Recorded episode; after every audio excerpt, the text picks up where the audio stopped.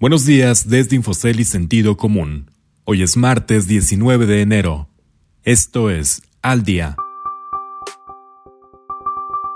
López Obrador descarta mal inicio con Biden. México pausa vacunas de Pfizer por razones externas. Restaurantes reabren con respuesta mínima. Hola, soy Ricardo Legorreta y estas son las historias que debes saber para estar al día.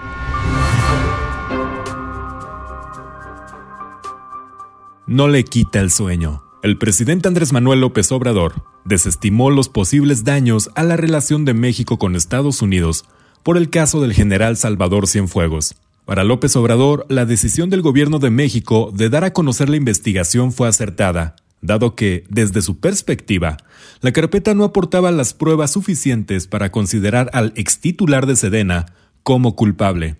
Esta determinación que ocasionó inconformidad por parte del gobierno estadounidense podría provocar un enfrentamiento en la relación con el gobierno que encabezará Joseph Biden, de acuerdo con analistas.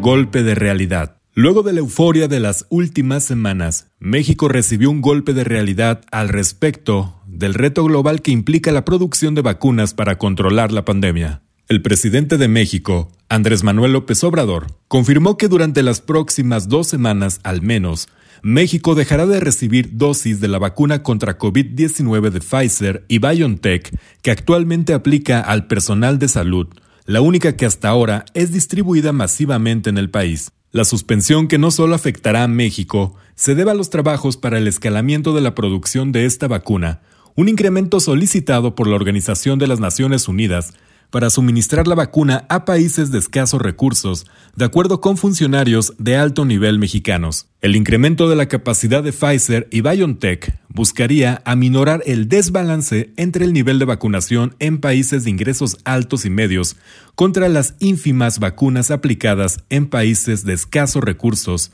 una falla moral que ha sido recientemente alertada por la Organización Mundial de la Salud.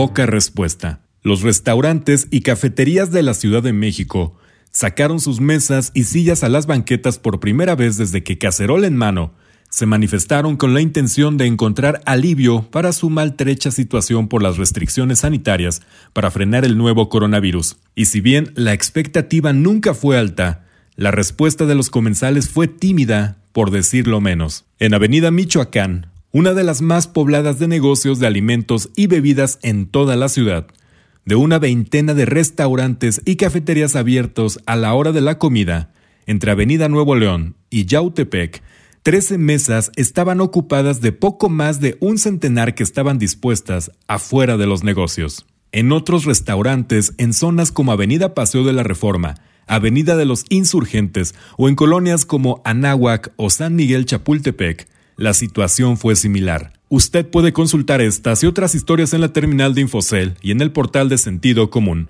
Este fue su resumen noticioso. Al día. No deje de escucharnos mañana con las principales noticias de negocios, economía y mercados. Que tengan un excelente martes.